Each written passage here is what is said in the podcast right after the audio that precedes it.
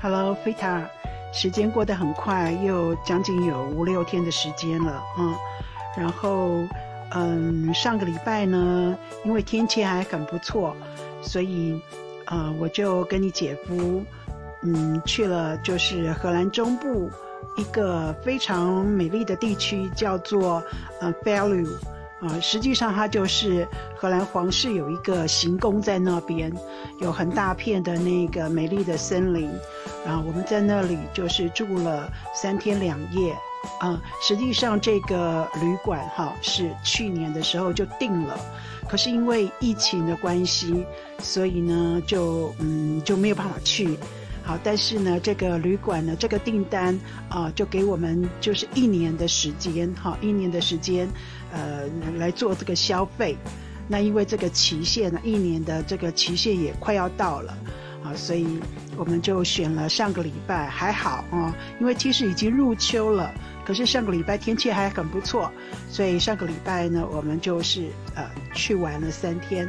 住在一个很美丽的地区，嗯，我觉得还很真的很满意这样子，所以想想呢，这个我们表示说我们是去年大概啊，就是六月七月的时候订了这个旅馆的，然后那那个订单上是说，因为疫情的关系哦，我们可以有十四个月的时间啊，十四个月的时间来这个完成这个订单。啊，所以你看，我们是呃上个礼拜去的，其实已经有点超过 超超过十四个月了，啊，可是呃这个饭店还是接受我们俩这样子。然后我我要分享的是说，这个旅馆呢，它其实是在一个校园里面，什么样的校园呢？是这个呃给特殊儿童。嗯，应该是说特殊学生的一个一个学校，那那个学校的学生呢，很多都是唐氏症的，大部分是唐氏症的那个呃小孩，好，唐氏症的青年这样子，然后嗯，那也有一些是就是身障的，就是坐轮椅的哈，身障的，那看起来那个智力也是就是比较低的啊，那个学生，总之啦，这是一个那个特殊学特殊学校。然后他们的学生大部分都是唐氏症的孩子这样子啊，然后这个应该我这样看上去应该就是中学啊，不是小学阶段，是中学阶段的一个学校。然后呢，这个学校的学生呢，就是学很多啊，就是工作技能啊，比方说打扫的啊，庭园的啊，哈，还有这个那个旅馆的，就是服务业。这样子，所以等于说这家旅馆哈，这家饭店，啊是四星级的，而且还是四星级的哦。这家饭店呢是就是专门提供一个建教合作哈，提供一个场域，来让这些呢这个学生做一个那个工作上的练习也好，就好像我们说的实习生，那甚至于他们也是有薪水的啊。我也问过里面的啊，但当然他们也有正职人员，就是。啊，就是专业的人员啊，专业的老师也可以这么讲，是老师在里面指导学生，哈，一起跟这些学生一起工作，哈，就好像我们台湾也有那个什么阳光加油站、阳光洗车站，啊，台湾有那个阳光洗车站，也是跟一些呃，就是说特殊的呃呃学生啊，特殊教育的学生做一个建教合作，这个旅馆也是。然后呢，我就看着这些这些孩子哦，他们学就是一件小小的事情，可是他们是很认真、很努力的去学，要花很多的时间。可是他们也是，就是抱着一个很赤诚的心来服务客人。我觉得最感动的是，你跟因为有时候我们去住饭店啊，里面的服务人员其实因为这对他们来讲已经是工作了，就是可能他们的笑容都很职业性。你知道，就是很 routine 的啊，那很很职业性的笑容，也不是发自自内心的，我们 一看就知道哈，但也就是假假的笑容。可是我在这家那个饭店住了两天，住了三天两夜哈，我真的觉得那些他们跟你说话，这些这些孩子啊，他们跟你说话的时候是非常真诚的，是发自内心的。就好像小孩子一样。然后我就记得说，第二天的早上我们要去那个餐厅吃早餐嘛，哈。然后呢，就是一进一到门口的时候呢，就是有一个就很明显嘛，唐氏症就是大月月亮脸呐，哈，所以一看就知道，嗯，他他是那个特殊的学生这样哈。然后呢，他就跟我们道好，他我我想呢，老师教给他的这个那个招待客人的流程，应该就是这几句，呃，早安，欢迎光临，呃，请问你的房号是几号？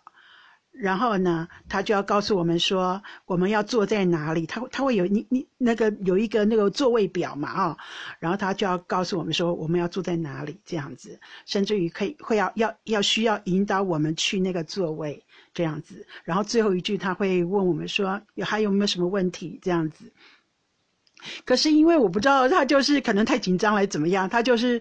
呃，说错了，然后，然后他自己，然后说错了。第一遍他说错了，然后就就又说了第二遍。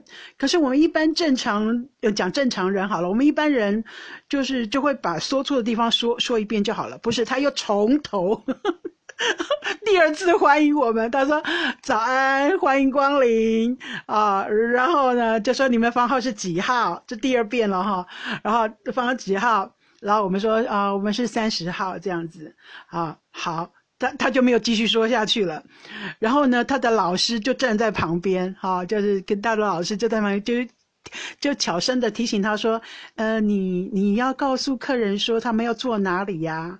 好，然后他说啊，对不起，我忘记了。照道理说，他只要告诉我们说我们要坐哪里就好了。可是没有，他又重新说一遍：“欢迎光临，早安，你的房号是几号？” 然后很真诚的哦，然后，然后，然后最后，最后他又停，他他就是忘记了，他就最后他停顿一下，然后赛克就主动问他说：“呃，你姐夫啦？”就主动问他说：“那个那个窗，我们可可不可以坐在窗户旁边？我们只有两个人，我们可不可以坐在窗户旁边？我太太很想很想要靠窗坐，因为我跟。”那个姐夫，你姐夫讲过说，我想要坐靠窗啊。我们第一天也是坐在一个绝佳的位置，哇，真的是就是只有我们两个人一个小空间，然后旁边就是漂亮的花园。我就跟那个你姐夫说，我希望我第二天早上也坐在那里。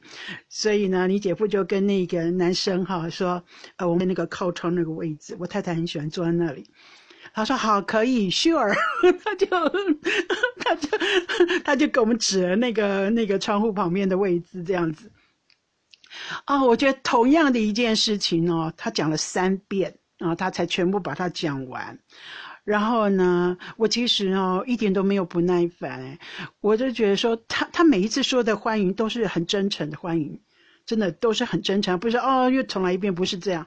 就他三次说的那个招呼语都是很真诚的，我就我就跟姐夫说，其实哈，那个我对他们那个的那个犯错，我一点都不在意，因为我享受了三次，等于说我享受了三次，他们就是发自真诚的欢迎，还有发自真诚的笑容。我说，其实其实我能感受得到，他们就是很很真诚的、很认真的在欢迎我。我就觉得我在这边吃饭，我好开心哦。这样，然然后那个那个去那个呃拿东西的时候，他们有服务人员，好，也是那个特殊特殊的孩子，他们来服务我们。啊，然后呢，他他在那个服务我们的时候呢，也都是有固定的说法。我可以我可以知我可以感受得到，老师一定有教他们固定的那个词条哈。你就是客人要站在你面前说你要说什么这样子。好，所以如果我们多说了什么，聊天多说了什么，可能有时候会打乱他们，打乱他们的思维这样子。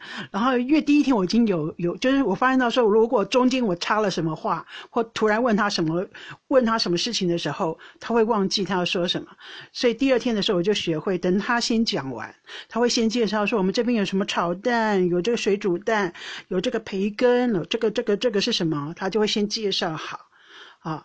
因为因为现在都不能自己拿，其实都要人家服务你们啊，服务客人。因为这个疫情的关系哈，我们就不能自己伸伸手拿，这样哈，他会先介绍说这是什么，这什么，这什么，我就等他先讲完了之后，我再告我再指说，呃，我要这个炒蛋，啊，我要培根，他就会打开锅锅盖，然后夹给我们这样子。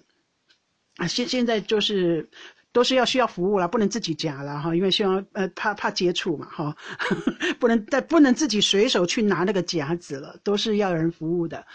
我我就发现到说哇，我在那边吃饭也是很享受，呃，因因为你可以感受到说这些来服务我们的人，服务我们的孩子，他们是多么的认真在服务我们。而且他们学会这一套的动作，学会这一套的说辞，为他们来讲是要花很多的功夫的，花很多的时间去学会它的。所以我感受到说，他们在这些简单的动作，对我们来看是很简单的动作，可是他们收碗盘啊，或招待我、招呼我们啊，这些他们背后是要花多少的时间去练习、去学习的，我就非常的感动，而且我非常的感谢。我感谢他们老师这样也很耐耐心的教他们，我也很感谢他们说他们很愿意把这件小小的事情把它做好，对呀，所以这是我一个一个惊喜吧，我很想分享，因为我们在订旅馆的时候，并不知道说这家旅馆其实是。建教合作的特殊学校建教合作的旅馆，我们不知道的。然后去到那边的时候呢，我们去那个 check in 的时候，那个柜台人员才跟呃你姐夫说，知不知道说这边服务人员都是呃特殊的特殊的学生。然后你姐夫就跟那个柜台说有，他有注意到，好。这其实他这样子问我们，是一方面是提醒我们，可能有人会介意，或有人不知道，啊，然后那个那个你姐夫说，哎呦，我们有注意到，啊，这样子很好，哦，所以所以所以我就觉得说，给我一个很新鲜的感觉，我以前从来没有住过这样的旅馆，然后再我想要讲的是，这个旅馆的对面就是一座城堡，真的，我再发照片给你看，他他真的真的，你一出旅馆就是城堡。哦，城堡，然后这个城堡也是属于这个校园的，然后城堡后面有一大片的森林，也是属于这个校园的。哇，我真的觉得这个校园的太好了，整个就是一个一个园区，就是为这个特殊学校的园区这样子。那除此之外呢，还有一个就是很古老的建筑物，呃，听说是家禽，就是世界家禽协会的总部在那边。很不起眼的是一个一个小房子哦，但是很古老了，看就知道很古老了。然后那个房子是属于我查过，叫做呃世界家禽协会的总部在那边。我还不知道荷兰有这种 有这种协会总部哦，而且是世界总部哦，在就在那里这样。后来我上网查了资料，就是大家都说这是有历史。为什么这整个园区都是属于这个这个特殊学校的？而且这个特殊学校的是，呃，就是公公公怎么讲？公家跟私人合作的，就是好像才企业吧，哈，企业资助，但是国家也是也是指导这样，所以它这个等于有点像半官方的一个一个特殊学校，是。很多年以前，有一个贵族，有一个家族，他们继承了这么庞大的一个家业，好庞大的家业。但是后来，因为这个城堡哈需要维修，这个城堡也要维修，需要花很多的钱维修，而这个家族也已经视为了哈，他们的子后代子孙呢，就。不知道怎么处理这个城堡，因为这个修缮的费用非常的高昂昂贵，所以他们就跟政府就是协议，说可不可以来，就是政府来管理或拥有这个城堡，然后他们就是分分这个权利权益这样子。结果就是政府说好，我补助你，我补助你来修，因为城堡有好几百年的历史，这个打掉也是也是很可惜的一件事情，因为整修好也是很漂亮这样子哈，所以所以政府。一方面是要那个维护古迹的这种心啊，二方面也是想说给它永续经营，而且它这个地方这个区域是一个观光区，因为很靠近皇宫啊，就很靠近那个荷兰王室的那个行宫，很大片的森林，所以呢，就如果都给它荒废了，就没有什么观光价值，很可惜。所以呢，这个所以这个政府呢就想想出跟这个企业哈，这个财团就想出了一个方法。既然他们既然在这个不算是市区的地方，它算是市郊哈的一个地方，也是很清幽的地方哈，所以呢，就干脆就是说，整修这个城堡，把它变成一个观光景点，拍照的观光景点，也是变成一个就是宴会的场所。所以我们去的第二，我们要离开的第第那个那那一天就是三天两夜嘛，哈，第三天我要离开的时候，哦，那边在办婚礼了，有婚礼 party，对啊，就是刚好就就看到哇，都布置的好漂亮，有那个彩带，有白色的气球，然后我们问那边的人，那个那边的人说今天会有婚礼在这边举行，我就想说我要回去了，好好。好可惜，我好想看到那个婚礼哦，这新郎新娘走红毯进入城堡啊！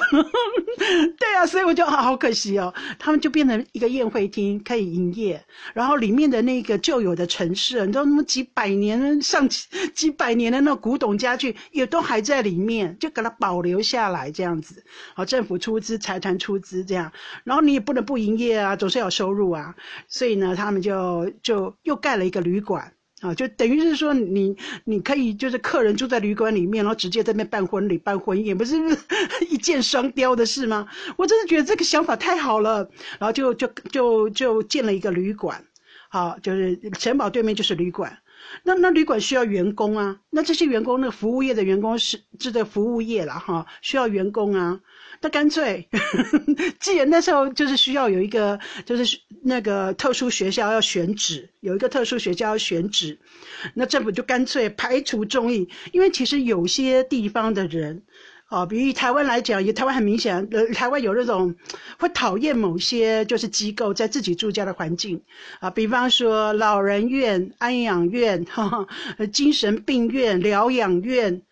呃，我觉得台湾台湾可能台湾人就是嫌恶啊，嫌恶建筑是不是？这个叫嫌恶建筑。台湾人比较不喜欢自己的自己的房子附近有这些机构，因为觉得说会拉低自己的房价。可是荷兰没有这种想法哎，我觉得我觉得荷兰人反而是觉得说这些需要照顾的人，就是身心有障碍，他们需要多一点照顾的人，他们他们更需要一个清幽的环境，美丽清幽。啊，不要受到干扰的环境，对他们来，对他们的身心疗养是最好的。所以你可以发现到很奇怪，荷兰有很多就是地段很好。我所谓地段很好，就是。不是那种市区的哈，就是，就是，就是你你会觉得说应该是有钱人的别墅要做建在这边，就它它离市区不远，它就在一个森林之中，然后就是一个闹中取静的地方。我就想说，如果在台湾的话，这一定是有钱人家的别墅会建在这边。可是荷兰很多时候这种漂亮的地方，都是疗养院、老人院、精神病院，还有特殊教育的学校。或者是那个身心障碍者的那个照护中心，哦，怎么照护农场？真的，反而这些漂亮的地方是留给这些人的，因为他们需要，他们需要不要受到干扰的环境，大自然的环境对一个人的身心的灵的这种帮助是最大的，用大自然来疗愈自己。对我是这，所以所以所以，可能政府说，哦，那时候有一个特殊学校要选址。那就干脆把它选在这边，要变成三方受益。好，学生呢可以就是受教育，然后学会一些工作的技能。那他们的人力也刚好可以提供这个旅馆作为这个服务的人力，因为这些这些工作其实。其实，嗯，不用太需要太多的，它不会太困难啊，整理呀，花园呐，啊，这个这个这个就是 housekeeping 呢，不不需要太多的技巧，这些学生是可以学会的，然后他们就可以提供人力给这个旅馆，也可以赚钱，对不对？也可以参与社会，然后呢，这个这么漂亮的地方，有这么漂亮的城堡，又刚好可以提供一个地方给大家来使用。哦，所以我真的，我我我这次的这个住旅馆的经验，真的是让我觉得好开心哦！哈，我我要分享这件很开心的事情，啊，也是提供一个一个反省吧，就觉得说，哎哎，我们台湾人思考事情的角度，对，有很多时候都有点太自私自利了。我们应该要为这个弱者来思考，哦，就是要照顾弱者。因为我们有一句话，那个那个是叫做蜘蛛人，是不是？蜘蛛人电影里面有一句就是最常讲的金句嘛，就是呃，能力越强，责任越大，对不对？有一句话就是这电影里面的金句，我不知道是不是蜘蛛人是超人，好像是蜘蛛人。呃，蜘蛛人就说能力越强，那还是蝙蝠侠。到到底是哪一部啊？哎，这是蜘蛛人还是蝙蝠侠？我忘记了啦。总之，这一句名言就是电影里面的金句哈，呃，金句台词就是说：能力越强，责任越大。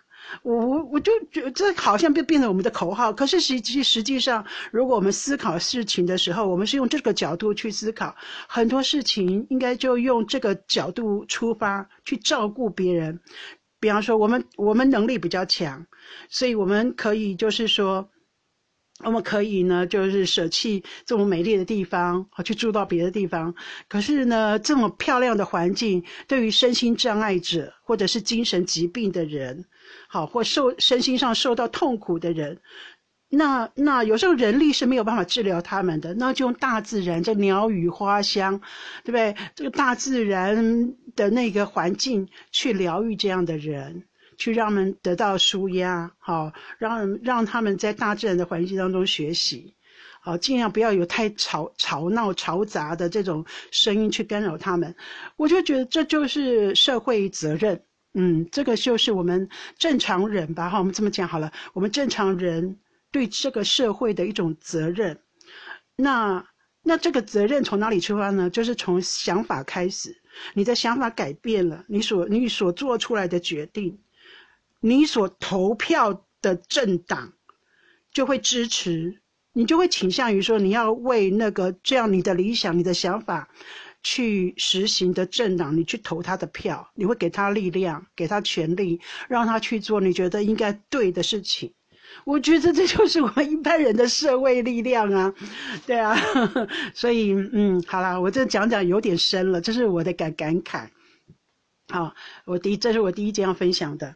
然后呢，看看时间，现在已经二十一分了。我第二件事情，等到我下一集。再讲好了。第二件事情是有关于我的工作上的事情，很不开心的事情，啊！但是我觉得我会花二十分钟时间去讲它，那我就留在下一次我的集数的时候我再讲好了。然后呢，最后我要讲的是，嗯，我很高兴啊，你姐夫有进步了，不是讲过吗？他一直有那个喝酒的这个。这个我不好的也不能讲习惯，那因为他其实只有在有朋友的时候，还有那个呃周末的时候，他才会喝酒。平日工作，平日他是不喝酒的，哦，可能顶多一一瓶啤酒就这样子，好，但是他常常就是在 party 的时候，或有朋友朋友来我们家的时候，或者是那个周六日的时候，也没有 party 哦，就是我们两个人在家而已哦，他就可以喝喝到酩酊大醉。就我跟你讲，那个那一种喝那个，他一一瓶啤酒大概几 CC 啊？一瓶啤酒呃三百五吧，啊三百五十 CC 对不对？好，一瓶啤酒三百五十 CC，他可以喝掉十二瓶。这这个 十二瓶，十二瓶应该两三公升了哈，三公升了哈。对呀，所以我就想说。我就想说，为什么要这样喝酒啊？家里就只有你我你我二人，然后你就喝个两三瓶就可以了。可是他可以喝到十二瓶哦，而且哦，我特别都拍拍照。他有时候喝这么多酒，我真是看我我劝也劝不听，骂也骂不醒，我就只好拍照。然后等到因为他都喝醉了，我不跟他吵了，我就拍照。然后第二天他清醒的时候，我就拿给他看。可是每次拿给他看的时候，当然这个气氛就很不好啊。终于不是讲过吗？终于他。酒酒驾被抓了，好，虽然说那个酒驾是他根本他没有在开车，就停在停车场。他停在停车场呢，可能我在想说是不是有气味，哦，然后他他他也没有在喝酒，因为他是前一天我不讲过吗？他是礼拜天喝的酩酊大醉，那个酒精浓度还没有散去，然后第二天早上礼拜礼拜一的早上，好，然后他开车，我们去那个去买东西，然后我进去超市买东西，他就在停车场等我。这样子，那可能呢？那个时候就拿了一瓶什么在喝，也不是酒，就是一瓶什么在喝。他有打开车窗，也有可能。然后经过的人可能闻到他的酒气，就是前前一天晚上留下来的酒气。所以呢，人家就打电话检举，啊，警察就来了。那警察一一来一跟他说话，就发现到这个人怎么满口都是酒气。啊，虽然说他是清醒的，他也说他没有喝酒，可是。不管有没有喝酒，我们就验酒精呢，测酒精浓度最准。然后他就他就测那个酒精浓度啊，就就超标啊。虽然说他当天是没有喝酒，他也不是喝酒开车，这些酒精浓度都是前一天。前一天喝的，你就知道其实酒精啊，随着年纪的新陈代谢会越来越慢。你以为说好像过了这个小时，酒精浓度就就就减弱，其实并没有，花的时间会很长。即使你一个晚上了，可能你前一天晚上你喝到妈两三点，你才才才去睡觉，那第二天你九点十点起来开车，酒精浓度还很浓。Anyway，就是这样一件事情。他当当然他已经骂了半年了，哈，还好还好是因为疫情的关系，所以这个他的处罚拖了将近八个月八九个月，呃，当然缴罚款是缴了啦，哈，非常贵啊。罚款非常贵啊，那妥妥加起来嘛两三万，两万，非常贵哦。然后他就很生气，然后呢气完之后每天骂骂骂骂骂骂骂啊，因为那个疫情的关系啊，本来要去上课的哈，处罚当中有要去上课啊，但但是因为疫情关系就没有去，没有办法上课，就拖了八九个月之后啊才去上课。可是那个时候他的气已经消了，毕毕竟那个那个被罚款、被抓、被检举的气就消了。然后去上课的时候呢，哎，这个警察局安排的非常好，安排一个美丽大方、风趣可爱、幽默的女老师，然后给他们上课，呃，上了三天的课，啊，每每次上课都半小时，所以他都必须要开一个多小时的车去那个一某一个地方去上这个酒驾的，这就是。这个课处罚的课，然后呢就上一半天而已，上半天而已，然后他就又必须要开一个多小时回家，这样子好还好这个女老师就是上课很风趣了，好也是让他获益良多，所以呢他也是心悦诚服的接受处罚，啊，那因为这件事情之后，他真的是改了很多。我的重点是说，哎，他真的改了很多，从哪哪几点可以发现出来呢？就是一。他会克制他喝的喝酒的量，他会克制他喝酒的。以前他就一直喝，一直喝，一直喝。现在他大概喝了两瓶之后呢，他就有意识的会去喝水，啊，会去喝水，或者是他会自动停下来休息，他不不要喝那么多。我大概喝了两三瓶之后，他有意识到说我已经喝了三瓶了，他就去喝水，喝大量的水，这样这是这是我发现他行为上的改变。然后第二点就是说，呃，这个呃，今天是礼拜一嘛，哈，礼拜六的时候呢，我们去参加耀可啊，耀可的生日趴。哎呀，我去之前呢，我就跟他耳提面命说，千万你不要喝得太醉。以往你都喝到连走路都拖不动你，还好我们住同一个村子很近啊，不用开车走路就可以了。可是你真的是你连你走路都很害怕你跌倒。我甚至有一次，我一面牵着他的手，一面哭。哎，我一面一面从药可家一直回家，走路回家的路上，我就在哭。哎，我就在生气了，气到哭。我说：“你为什么？你们不是每天都可以见面的朋友吗？又不是几百年不见，你为什么会喝到这么醉呀？醉到没有，几乎没有办法走路。哎，要扶着他呢，你知道吗？我就多生，有多生气，有多生气。然后我就跟他讲，第二天啊，我就跟你姐夫说，万一我被人家欺负了，你得保护我的力。气都没有，所以我就很生气。我说：“你一个绅士，一个男生，你不应该在跟女伴出去的时候还喝得这么醉。我觉得你这样太没有对女伴太没有礼貌了。”我也曾经跟那个 Marian 讲过，Marian 说过他，他就是改不了。好，礼拜六的时候我们要去那个他的生日趴的时候，我就跟我就跟你姐夫说：“拜托你不要喝那么多。”好，他就点点头。结果我喝的更多。我喝的还有点醉咯，没有那个很醉，就是我知道我醉了，我醉了啦哈，我还喝的比他醉哦，他很清醒。然后这是我非常非常吃惊的一件事情。然后，呃，礼拜六的晚上就是 party 快结束，大概一点一点多了哈。我们两个就手牵手要回家，大概要走二十分钟的路啊。我想有两公里吧哈，要走二十分钟的路。然后呢，那个嗯，就从村村头走到走到村尾嘛哈。然后呢，但但是我意识还很清醒，只是反应慢啊，因为喝醉了。然后他，我就突突然听听到你姐夫跟我说，我现在终于知道为什么你以前这么担心我，我喝酒的时候你这么担心我。然后我就问你姐夫说为什么？他说。因为你现在喝醉了，我跟我牵着你走路，我也很担心你。我就跟他说我没醉，我是学他的。我跟你讲，我我这我就想说，好好机会，机会好，非常好的机会来给他个机会教育，给我老公机会教育。我就学他讲话，我说我没有醉，我哪有醉？你看我走路，我都没有醉。然后我也学他，就学他以前那个喝醉的走路的样子。然后你姐夫就跟我说，你真的醉了，因为你现在走路很像一匹马。他说：“他就说你现在走路好像我们的飞士蓝马，为什么要这样走路呢？我说我哪有怎么样走路？其实我一直心，我好想笑。我听到他讲说我走路像一匹马的时候，我好想笑。我就说萨克，你以前走路也是这样子的啊，你就是这样走路还不承认？我就我我就说我哪有，我走路走得很好，我还可以走直线哦。我这些所有词都是他以前说的。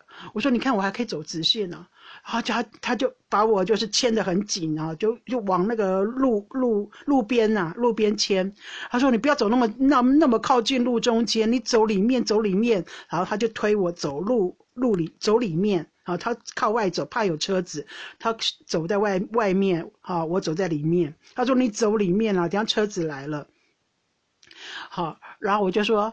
啊，你牵着我就不会跌倒啊！这也是他以前说的。他说：“那你就牵着我啊，我我就不会跌倒啊！你看，你看，你看，我都走得很好。”哦，他就说：“我们，他就跟我说啊，我们赶快走啊，不要不要，我我就停下来，因为他以前会这样子，就是喝醉酒就不走了，停下来要跟我讲话。我说，然后我就停下来，然后就是要跟做事要跟他聊天。他说：我们赶快走，赶快走回家，很家很快就到了。他就一边拉着我。”啊啊一一边走路这样子，然后他就跟我说：“我我现在终于了解为什么你以前这么担心我，我现在也很担心你。你真的喝醉了，嗯，下次不要喝的那么多。”然后我就跟他说：“我没有喝很多啊，我现在意识很清醒啊。”他就 说：“你现在连走路都走不稳了，你为什么要喝那么多？”总之呢，我就是故意的，我就是故意的要复制他以前跟我说的话。让他感受一下，我以前他喝醉的时候，我是多么的生气又难过，我多么担心他，就是这个心情。对，后来我就，但其实我没有醉了，说实在话，就意识是清醒，但是我知道我是大舌头而已。行动慢而已，可是还没有那么醉。然后我们就一面哦，那礼拜六的月亮已经很圆了。明天是中秋节啊，明礼拜六的月亮很就已经很圆了，而且都没有云。然后月亮旁边有两颗很明亮的星星，很亮很亮的星星。哇，我们就踏着，你知道我们这个地方有没有什么路灯吗？我们就踏着月色哦，然后一面就是一面就是走路回家，散步回家。我觉得感觉也很好，嗯。然后到最后，我就跟萨，我就跟萨克说：“你姐，你姐夫，哎，其实就是我们老是要说你姐姐夫，姐夫，我好奇怪哦，你姐夫叫萨克啦。”我就跟萨克说：“以后你不要喝那么多酒，因为我也很担心你，就像你今天那么担心我一样。”我就很真诚的跟他说：“嗯，这样子就是把我，其实是我一直以来我很想跟他说的话，就是我们，我们既然我们是夫妻，我们就彼此互相。”就将心比心，你就算你不了解我，你要知道要将心比心。担心是真的担心，难过是真的难过，生气是真的生气。那你就要问为什么？为什么跟你同床共枕的人会这么担心？你会这么生气？你会这么难过？你你就要想想为什么？一旦你今天跟我异地而处的时候，对不对？你换位思考，异地而处的时候，你就知道了。就是这样子，就是这种心情。